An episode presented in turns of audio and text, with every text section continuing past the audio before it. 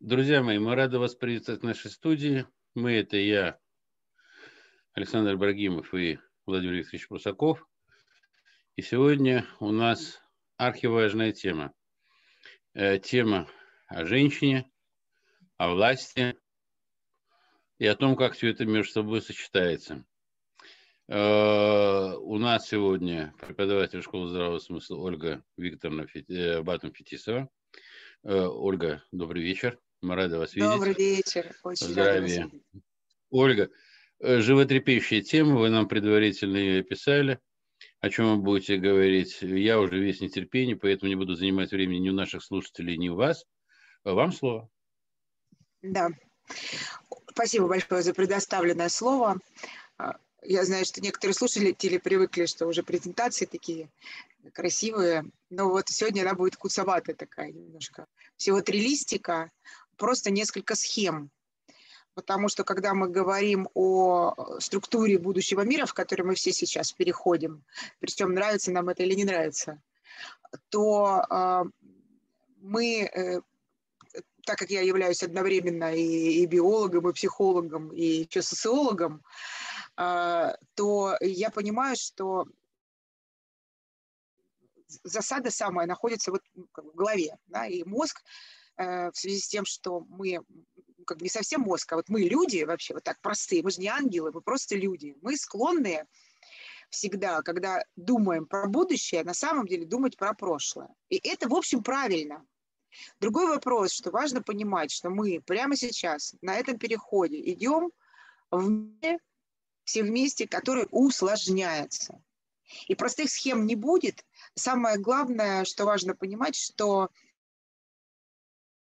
та схема, в которую мы уже в ней, но мы еще не успели осознать это, эта схема, которая и называется «будущее», она связана с прошлым очень сильно, она стоит на его базе, но она еще не очень нами понята. Вот чтобы сейчас чуть-чуть хотя бы приоткрыть вот в образ, в который мы попадаем, сами того не понимаем, в тот вот фрактал, который нас сейчас помещается.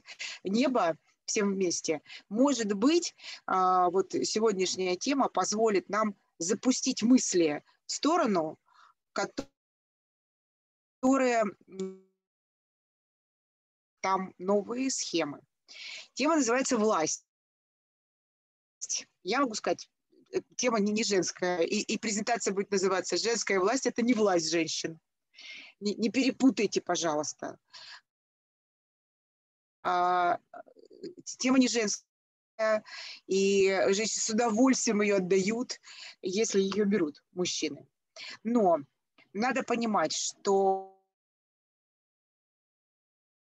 презентацию и начну ее с последней картинки, а, которая вот эта презентация такой, как она, а, она как продолжение предыдущей презентации, которая закончила предыдущее занятие наше такое веселое на тему женщин и мужчин. И а, последний слайд там был вот такой,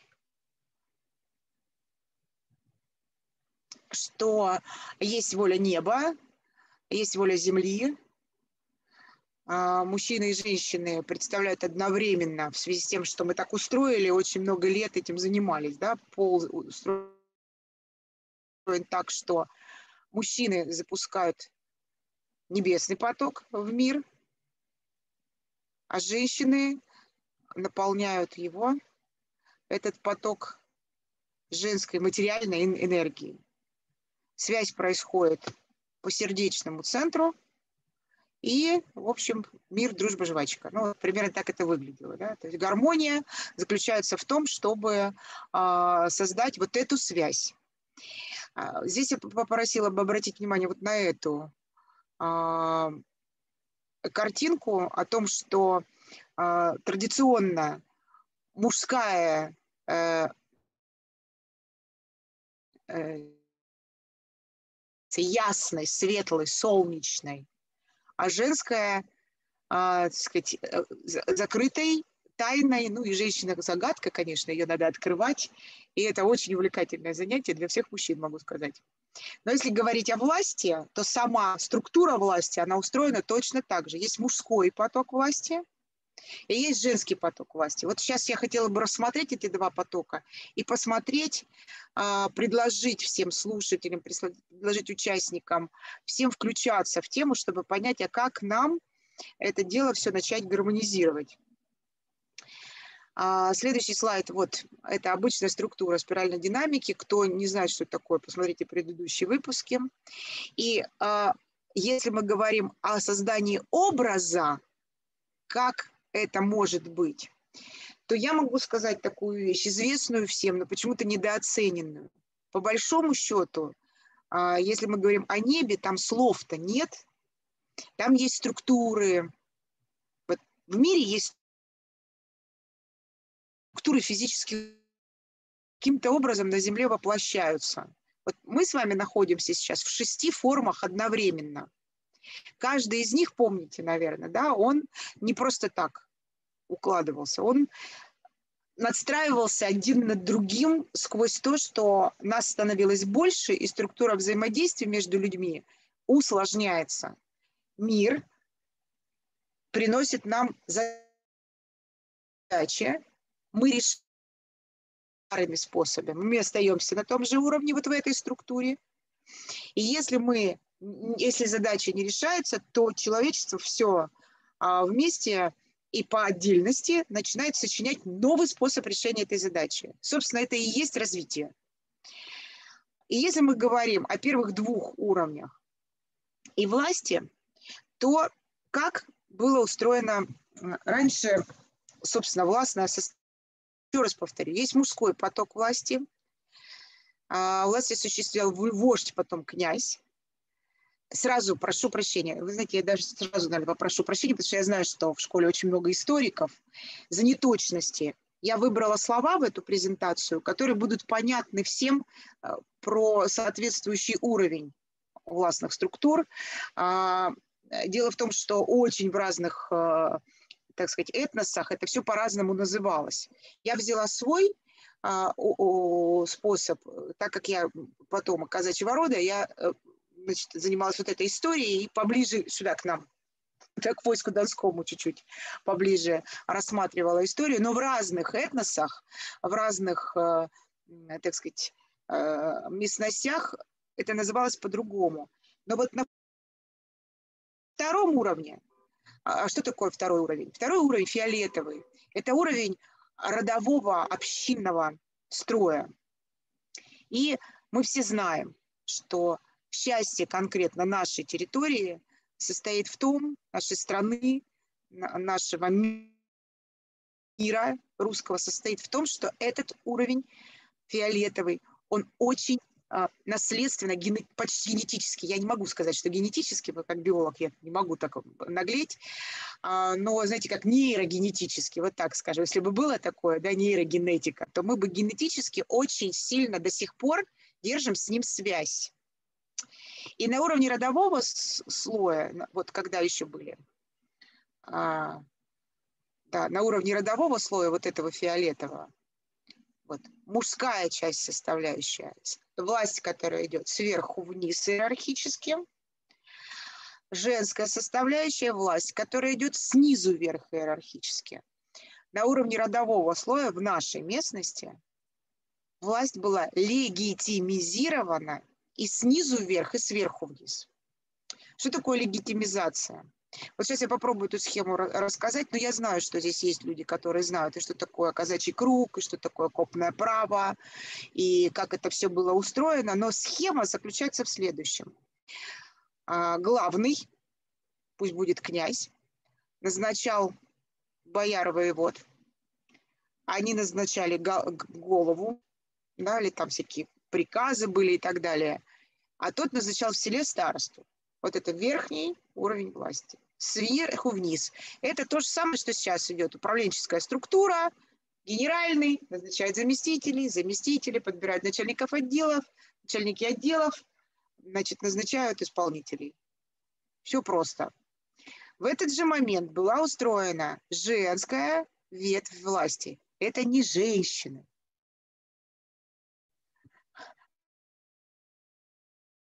на уровне рода. 10 семей выбирали одного представителя, который становился десятником. 10 десятников выбирали одного представителя, который становился сотником. Сотники выбирали тысячники, тысячники темного. И самое важное, что здесь было в этой структуре, и это то самое, что мы говорим о том, что легитимность потерялась, то, что ни один, ни князь, ни боярин, ни голова, ни староста, ни десятник, ни сотник, ни тысячник, ни теменной друг без друга принять решение не могли. Они должны были согласиться. Эта история сейчас есть, я знаю точно. Например, на флоте на нашем существует. Вот на уровне ограниченной общины она существует и сейчас. Капитан сам, как раньше без комиссара, он не мог принять решение, да, без политрука. Вот точно так же он не может принять решение а, сейчас, там есть представитель все от, так сказать, на каждом корабле. Сам капитан не может принять решение, должен с кем-то его согласовать, и они должны согласиться. Как устраивалось вот такое устройство, было бы очень просто возобновить на самом деле, если бы не одно «но». Мир усложнился. Люди стали... А, я тут недавно пересмотрела фильм «Сибириада», откровение для меня было. Просто я смотрела а, укороченную копию в свое время. А оказывается, это шестисерийный сериал про Сибирь. Очень мощный фильм, и там это очень сильно просматривается. Если люди живут в Сибири 400 лет на одном месте, то им вот это легко устроит. А если сейчас мы пошли дальше, начало теряться и размываться. Ну и плюс, конечно, конечно, надо сказать, что люди, которые назначаются сверху вниз, очень не хотят ни с кем советоваться. И при первой же возможности они сбрасывают всех своих вот этих вот советников. Что просили информацию, что важно людям. у меня недавно был разговор с очень высокопоставленным лицом. Он очень хочет а, создать, значит, тоже а, образование и, в общем, спросил у меня, какую я функцию могу а, для этого. Я говорю, могу быть человеком, который позволит вам сделать медиацию, если вы слышали, что это такое, то есть подружить. Он говорит, а кого? А человек управлением занимается. Я говорю, а кого вам нужно подружить? Он говорит, мне нужно подружить преподавателей – для того, чтобы они обучали управленцев городов и, а, и э, значит, власть. Я говорю, все? Он говорит, да. Я говорю, а вам не надо подружиться с теми, кем вы будете управлять? Для него было откровение. Люди забыли, вот те, которые особенно повыше поднимаются, они совсем забыли, что они кем-то управляют. Потерялось это, конечно, тогда, когда мы пошли дальше. Его сейчас вот в таком виде. Но люди разъезжаются. Они не живут сейчас на одном месте, даже не то, что 400 лет. Многие 10 лет у них командировки, им надо ехать туда, сюда и так далее. Что мы можем сделать? Я тут, вы знаете, да, заболела. И я могу сказать, что большое счастье, что э, я увидела, что на уровне а, родов, ну вот вокруг, сейчас в Ростове здесь тяжелая ситуация с ковидом, и на уровне родов помощь, да, когда ажиотажный спрос на антибиотики, их не найдешь, люди начинают вот это вспоминать и объединяться с тем, чтобы выделять, например, одного представителя от семьи, который будет заниматься здоровьем семьи и так далее. То есть вот эта вот история, она так или иначе от человека происходит. И э, что можно еще сказать? Ну вот конкретно в казачьих кругах на уровне десятников женщины бывали. Потому что, например, э, э, бывало такое, даже, даже до сотников было пару случаев, когда выдвигали женщину. То есть это не про а, то, что это вот женщина, сиди, молчи. Нет, если ты от нас десяти лучше всех скажешь, пожалуйста, иди. И там на равных. Во время круга, то есть они собирались на круг, садились вместе и, значит, а, выбирали, что они передадут вверх и, и как они будут разговаривать с головой, с воеводой, с князем и со старостой. Это очень важная история, потому что вот эта легитимность потерялась еще с тем, что мы потеряли самую важную часть. Она очень долгое время э, сохранялась, потому что было понятно право наследования. Э, кто где живет, кто с кем живет, кто в каком доме живет, где чья земля и так далее. То есть вот, вот эта история общ... Конина, легитимизирована и очень хорошо работала. А, что надо сказать? Да, вот а, важный очень момент. Мы, русские, все очень, ну, русские я имею в виду как архетип, все, кто думает, мыслит себя русским человеком. Мы все очень гордимся своей общинностью. Это правда, у нас память о ней очень сильная.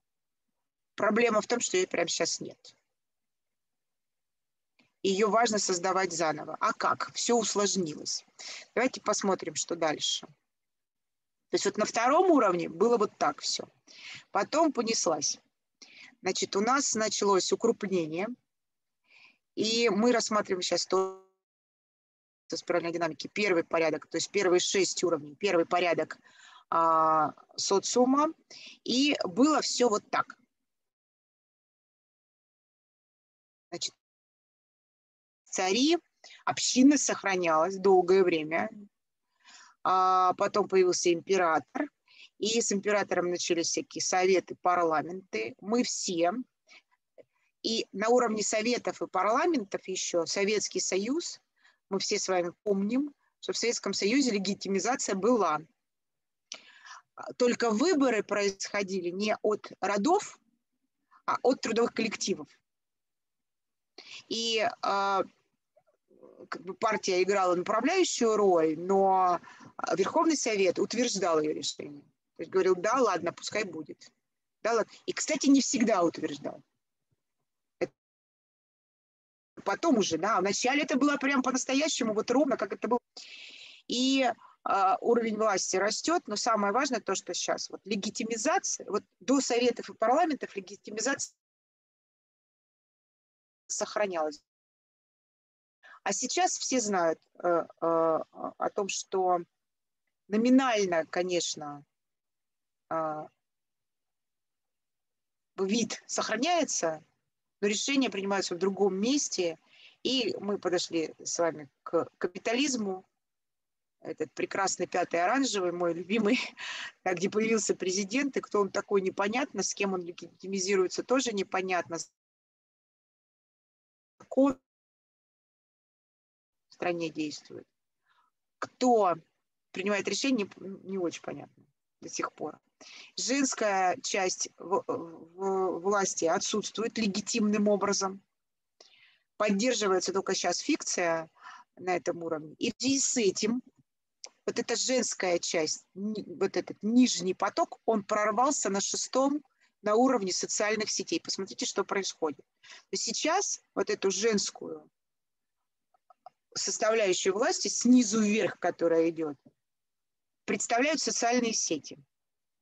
Ну, как вы понимаете, они не просто не легитимизированы, они создают то, что называется хаос абсолютно.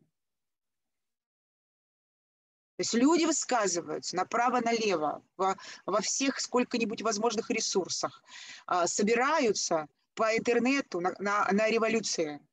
Э, все оранжевые же собраны так, а, выгоняются, разрушают власть. Э, вот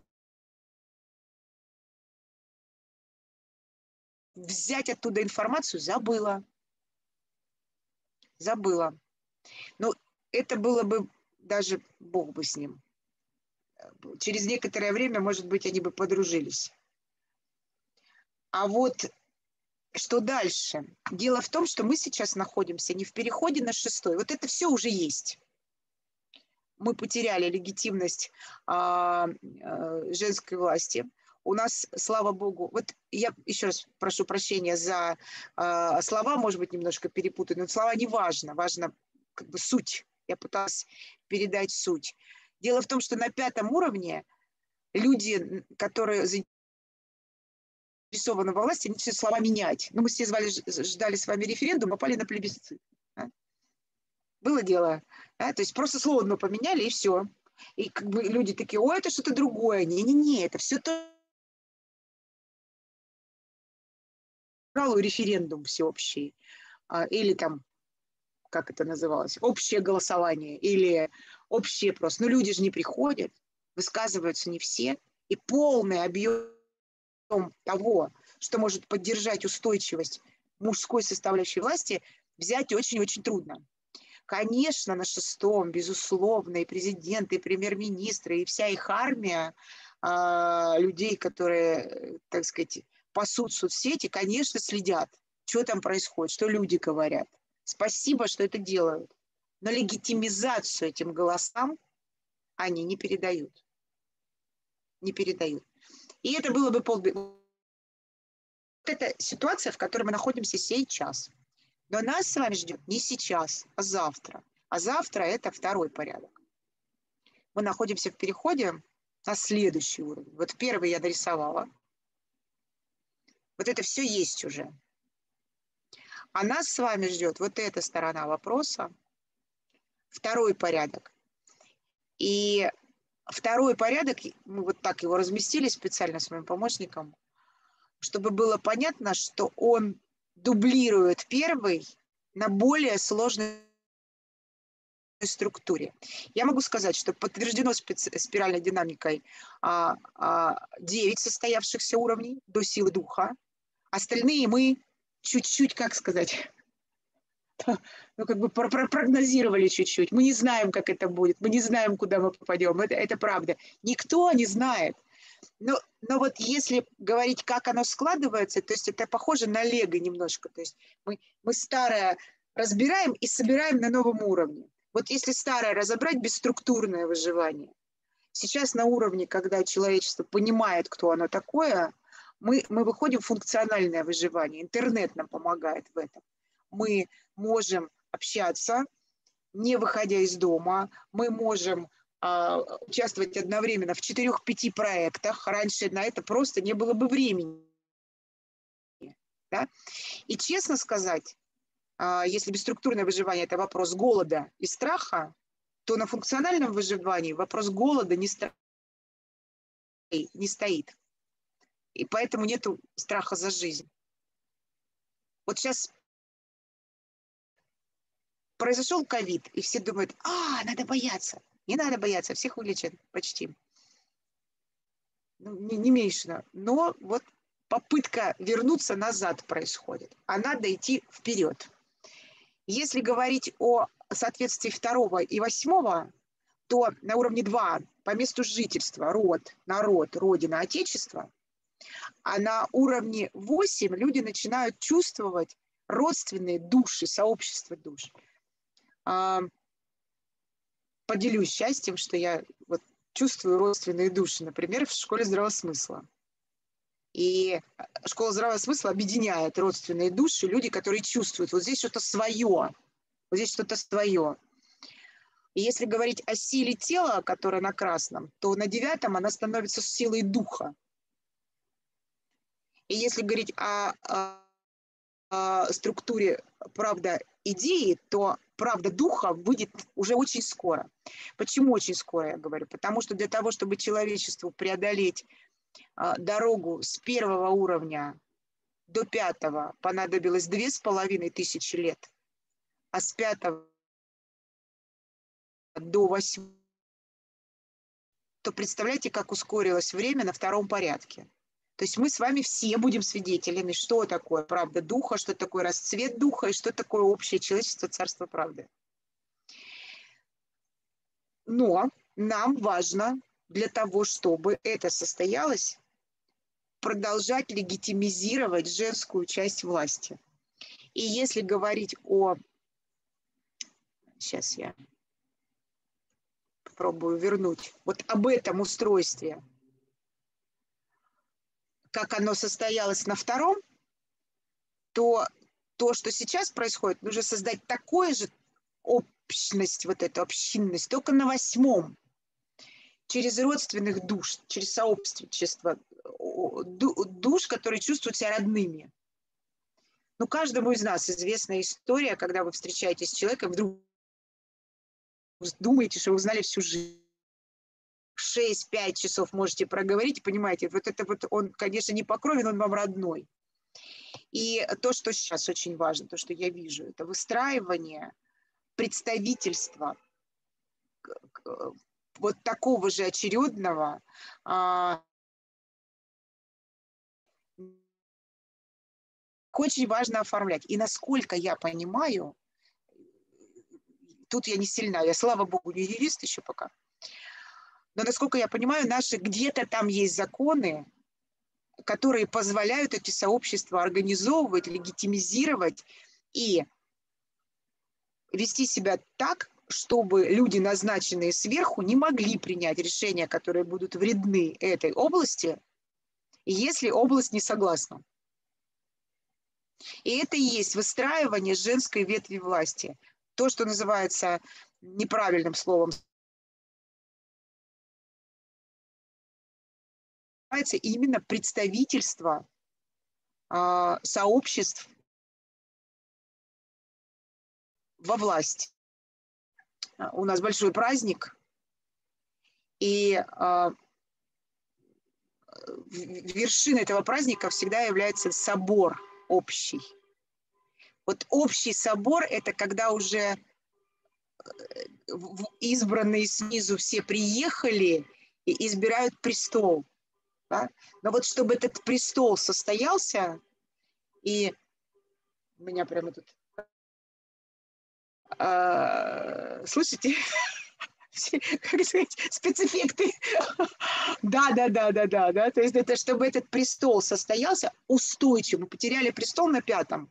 Здесь, в России, мы потеряли на пятом уровне. На переходе на пятый уровень мы потеряли свой престол. Чтобы его восстановить, но теперь уже на новом уровне нам важно пересобрать вот эту легитимизацию. Тогда престол станет устойчивым. Потому что престол – это представительство высочайшего уровня, очень сильная связь с небом у этого человека и вообще у, этой, у этого места, на которое человек попадает. Соответствовать ему нужно много энергии. Если э, позволь школу здравого смысла. В следующий раз я про энергию в этой схеме расскажу. Это вообще, знаете, это, это похоже на детектив, если честно. Где тут энергия, да?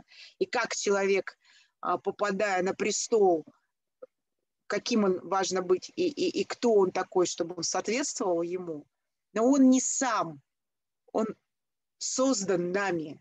И чтобы вот это вот созданное нами а, пространство состоялось, нам очень важно начать возобновлять свою общинность. Мы про общинность, знаете, только помним. Был такой эксперимент в 1984 году. Немцы Германии нашли бабушек и дедушек, которые катались на велосипеде еще до Второй мировой войны. Они хотели проверить, пропадает ли навык езды на велосипеде. Ну, бабульки, дедульки с удовольствием взяли велики, и никто не поехал. Но они помнили, вот у нас с вами сейчас здесь, вот в России, вот такая же история. Мы помним, что у нас была, и мы умеем общинность. Но ее важно возобновлять. И это и есть, собственно, женская власть. И мужская без женской не получится. Нас все время будет трясти, если мы не создадим устойчивую власть в стране. Ну, в общем, вот все. Спасибо за внимание. Да. Звук включен. Да, что здесь можно сказать? Э, классно все. Община, вот эти вот немецкие бабушки с дедушками, которые сели на велосипед и забыли, как педаль там крутить, у нас э, в стране этого не будет. Общинность у нас у всех в, в крови, она есть, даже если мы о ней и, и, и не вспоминаем. Конкретные примеры. Сейчас вот эта вертикаль э, мужская, как на вашей схеме, идет у нас президент, губернатор, мэр и глава там э, мест, это управы, да. А сейчас же в стране и довольно-таки хорошо расцветает территори... терри... ТОСы, территориальные органы самоуправления. У нас, кстати, есть специалист, мы его регулярно видим, Александр Горович, его надо обязательно пригласить, Э, Михаил Геннадьевич Круглов. Он даже грант получил. Он сейчас э, ездит по городам и читает лекции по э, ТОСам. Это как раз и есть общинность. Собираются люди, и не, не, не, власть не может, вот это вот верхняя, она не может принять какое-то решение, которое местности будет, так сказать, во вред, без согласования с обществом. Поэтому у нас все это в крови быстренько Супер все. же, супер. Это же так радостно. Мы на самом деле поэтому до сих пор есть я могу сказать, слава богу. Ольга, я могу а, себе Другой позволить... вопрос, что каждому из... И да, очень важно в эту работу всем включаться. Я могу себе позволить эти вопросы. Правильно ли я понял, что, в принципе, вот диктаторская такая власть, она исходит от мужчин. А вот все, что связано с такой общинностью, это и есть та самая женская власть, но не власть женщины, о которой вы говорите. То есть э, я правильно понял? Да, потоки мужской поток верхний, плотный, ясный, прозрачный и такой «идите». Женский, плавный, нежный, тайный. Ну, не знаю, насколько уместно будет. Ночная Понятно. кукушка дневную перекуковывает вот из этой серии. У меня Мы приходим и мягенько вопрос. объясняем. Так? У меня тогда к вам такой вопрос. Вот э, опыт, во всяком случае, ну, наблюдений и Э, за теми вещами, которые происходят. Э, что происходит на самом деле? Э, это сейчас характерно для западных стран. Вот министр обороны, да, допустим, там у них женщины. Министры полиции, у них там назначают женщин. Но это же не значит, что это женская власть. Это, скорее всего, женщины Нет. себя берут функции мужчин и начинают да. выполнять, то есть заполнять именно вот эту структуру, которая для них не характерна. То есть это фактически такой когнитивный диссонанс определенный. То есть вроде бы Э, ну, женщина должна была в себе внести элементы женской власти, о которой вы говорите, да? Uh-huh. А на самом деле, беря на себя функцию мужчин, женщина превращается вот именно в эту власть, чем еще и усугубляет ситуацию, не устраивает вот эту вот а, параллельную вид власти. Я правильно понял? Соглашусь. А, надо понимать, что биологически при этом способность, например, а, женщины ну, здесь нужно Саельева позвать в очередной раз, он объяснит, да, что изменчивость мозга такова, что мы на самом деле реально никогда не знаем, с кем разговариваем, да, но важно понимать такую вещь, что есть выдающиеся мозги у женщин, которые могут выполнять, то есть не вопрос ее, женщина она или мужчина, вопрос мозга, что, которая может выполнять, например, функции президента страны. Но таких ну сколько, ну, ну, мы несколько имен, знаете, из монархии помним только, которые действительно выдающиеся, смогли справиться с этой управленческой функцией. Это зависит от, способ, от способности мозга всего лишь. Да? А самое важное, что мешает женщинам определять устойчивую мужскую ветвь власти, вот занимать вот эти сверху вниз идущие посты, это эмоциональная атака то есть женщина находится в эмоциональной атаке на мозг все время. Шесть раз в день меняется эмоциональный фон. Она не, далеко не все. Но есть, которые могут. Вот есть их 4%, которые могут с этим справляться. Причем они чем старше, тем мудрее, тем лучше да, с этим справляются. Но основная часть женщин, 96%, занята тактическими задачами. Именно поэтому вот этот вот нижний поток, он связан с тем, что они приходят домой, с ними советуются, она ему мозг вынесет, он придет и сделает правильное решение. Да. Александр Горович, э, я сейчас знаю, что на меня сейчас поток критики. А, Дорогие слушатели, э, просим извинить за технические неполадки. У нас с Ольгой очень плохая связь, и звук пропадал иногда на несколько секунд постоянно в течение всего, всей лекции. И будьте ну, от нас это не зависело, мы старались. Ну, вот, вот так вот, да. Александр Горович, мое категорическое мнение. Женщина не может руководить государством, крупным, по крайней мере. Какой-нибудь там Латвии, Литвой, Эстонии без проблем. А такой, как Россия, нет. И примеры, я знаю, что мне сейчас скажут, вот, пожалуйста, там Екатерина II, Елизавета Петровна и так далее. Да, ну, вопрос. Отворили делов, расхлебываем до сих пор. Секунду. Не хватило дальновидности. Секунду. Же... Вот да. в 18 веке было 9 царев, царей, 5 мужиков и 4 э, бабы. Баба, кстати, в переводе с арабского э, переводится э, как «любимая» поэтому к этому слову не цепляйтесь. Да, да, да. я... Мужиков и четыре женщины. Все пять мужиков, всех их, так сказать, э, окружение ухандакало, и они не своей смертью умерли. А все женщины, все нормально, они себе и, жили, и жили, и своей смертью закончили. В древних, я уже приводил этот пример, в древних городах-полисах военно-начальники на совещание обязаны были приходить со своими женами и по каким-то государственным очень серьезным делам. И причем а, женщины этих жен выслушивали первыми. Почему? Потому что женщина, она видит решение под носом, простое, хорошее, надежное. И мужчины их выслушивали. А мужчина под носом, так мозг устроен, а мужчина под носом э, решения не видит. Он смотрит за горизонт, туда, куда-то. Поэтому вот этот симбиоз, мужской и женский мозг вместе решает, который решает какую-то задачу, это идеальное сочетание. Просто идеально, лучше не бывает. Поэтому у этих четырех этих наших этих императриц э, в 18 веке рядом были мужики, и вместе они, э, значит, обсуждали, ну, там, ну, та же самая Екатерина II, вы все знаете, да, то с Орловым, то с Потемкиным, ну, с Потемкиным, конечно, там, с Потемкиным. А у Потемкина уже там стратегический мозг, и решения были приняты. Хотя вот эта смена, о которой да. говорит постоянно, смена гормонального фона, особенно у женщин после 40 лет, это катастрофа.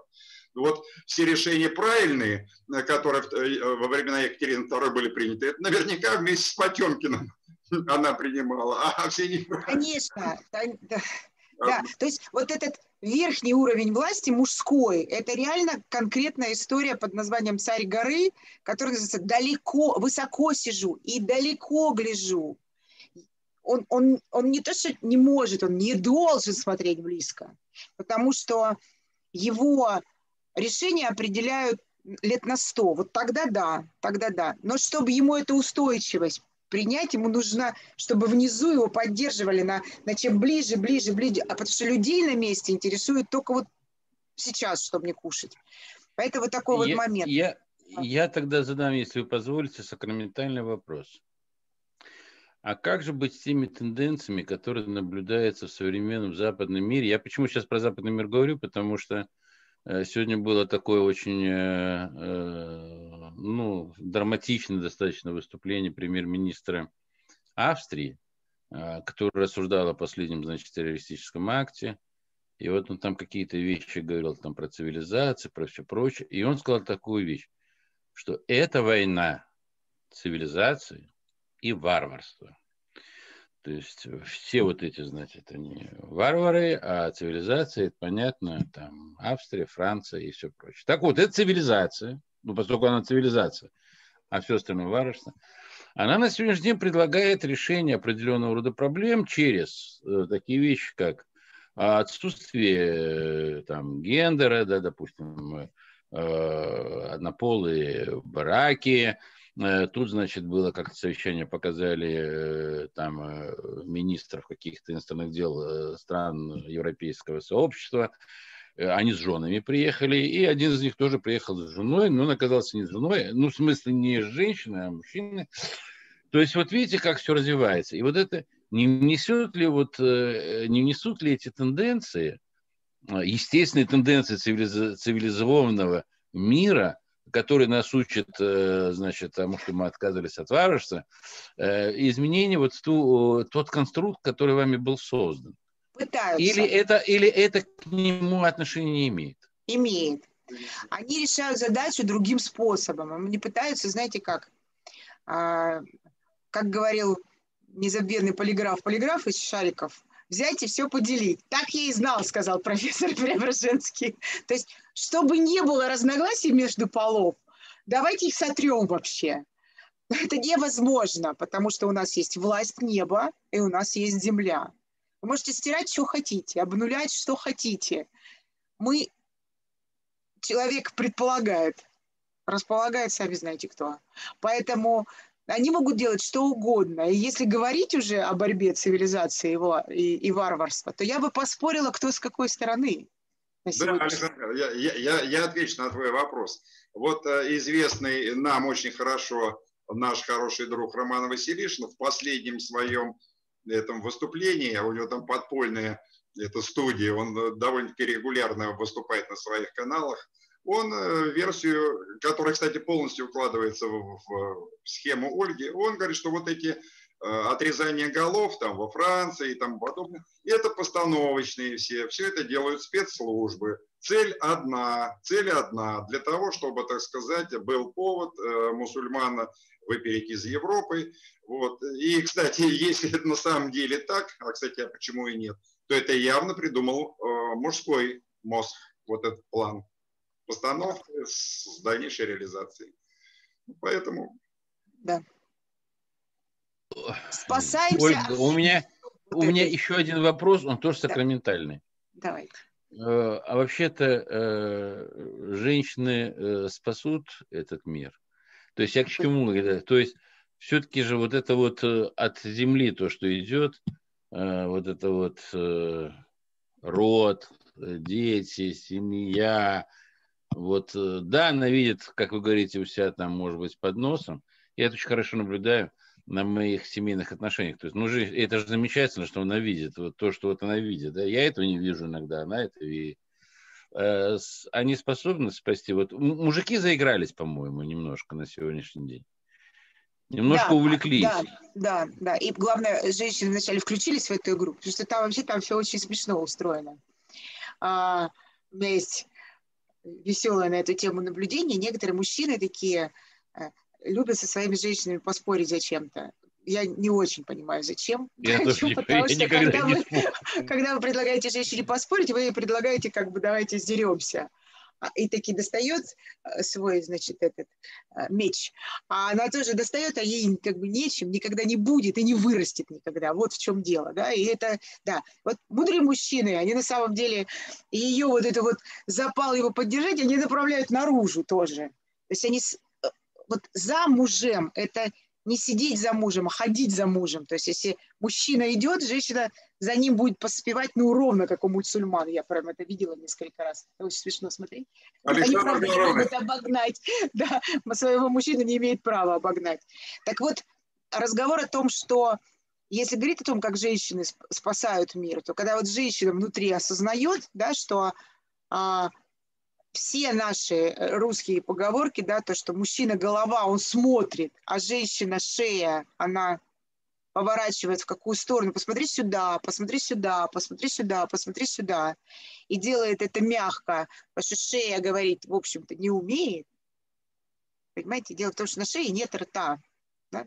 Она, да? И если говорить о том, как женщины могут спасать, то если для мужчин самый главный подвиг – это действительно стратегически выстроить схему и пройти по ней, то для женщины самый главный, если вы хотите, подвиг это вовремя промолчать, когда он делает свои ошибки, а потом накормить его, обогреть и сказать, посмотри сюда. Да. Александр Горович, женщины не спасут этот мир. Чтобы им спасти этот мир, это всем женщинам нужно взять и улететь на какую-нибудь другую планету, чтобы здесь на планете вообще ни одной не было бы. Потому что все войны, как вот есть же э, историки, которые утверждают и доказывают, что все войны на планете из-за женщин. А, то есть мужчина пошел воевать, какой-нибудь там император, царь, а добычу кому он принесет? Он э, своей этой женщине. А так раз женщин нет, улетели на другую планету и приносить некому. И воевать тогда ни к чему. Но, но, тогда на этой планете делать будет нечего. Как я своим сыновья, сыновьям говорю. Сыновья мои, на этой планете самое прекрасное – это вода, книги и женщины. Наше время... Да. Я бы, э, я бы женщин, наверное, поставил бы, может быть, на первый план, э, потому что на самом деле, если бы не женщина, если бы не вы, э, кому вы писали стихи, ради кого совершали подвиги, для чего бы, значит, были все эти гениальные произведения в музыке и всем прочем, картины и туда-сюда. Мы до сих пор смотрим на картину Возрождения не потому, что там изображен, изображен мускулистый мужик в какой-то, скажем так, шкуре, изображающий себя какого-то пророка. А я, в принципе, вот я с детства помню, я обожал смотреть вот эти альбомы, потому что там была нарисована Венера. Там, там я видел эту самую Венеру Боттичелевскую. Это для меня была самая прекрасная картина. И вот с этим прекрасным образом я так и живу. Хотя уже, э, может быть, и не об этом уже думать бы, а о стратегичности, э, как сказала Ольга, как сказал э, Владимир Викторович. О, веч, о вечном уже, о вечном пора уже думать. О вечном, о вечном. Да. Для женщин очень важно, вот это расхожая история, то, что для женщин важна статусность мужчины. Это не статусность, не сама статусность, а насколько далеко он способен посмотреть, чтобы она была поспокойнее. Понимаете, в чем дело? Чтобы она не беспокоилась, да, именно поэтому, да, это так, что типа вот если он большой начальник, он типа далеко смотрит. Ну, это неправда, не всегда правда даже, скажем, да. Для женщин важен муж в чине. То есть я чтобы у меня вот здесь вот все чинно было, чтобы я спокойно, чинно шел по жизни, и ты тогда за мной, пожалуйста. Вот тогда женщины соглашаются на многое. Хорошая беседа у нас сегодня получилась, Владимир Викторович. Я вам предлагаю вообще нам чаще беседовать как-то в эфире, а то вот интервью, интервью это все скучно, как-то однообразно. А когда вот э, беседа, э, так замечательно, есть какая-то импровизация. Вы как на это смотрите, Владимир Викторович? Э, но не со всеми нашими гостями подходит этот формат, но со многими. А, согласен. Ну вот с Ольгой э, Викторовной Батон-Фетисовой это точно подходит. Я э, беседовать с вами одно удовольствие, Ольга, я вам честно скажу. В общем, я рад, что у школы здравого смысла есть такой замечательный преподаватель, как Ольга Викторовна. Друзья мои, наше время, к сожалению, подошло к концу, хотя тема неисчерпаема, о ней можно говорить бесконечно. Мы вас благодарим э, за то, что... Вы ничего не хотите сказать в заключение, Владимир Викторович, нет? Ну, ничего не хочу сказать. Нет, Ольга, вы, может быть, как-то итог хотите подвести, нет? Спасибо большое. Вот. Спасибо большое. Всем спасибо, мои дорогие, за то, что вы нас смотрите. Не забываем нажимать на логотип школы в правом нижнем углу вашего экрана. Это позволит нам и дальше э, вот э, беседовать на такие актуальные темы на котором мы сегодня беседовали э, с Ольгой Викторовной Батом-Фетисовой, преподавателем школы здравого смысла. Ольга, вам спасибо огромное. Э, всего доброго, здоровья крепкого. Спасибо.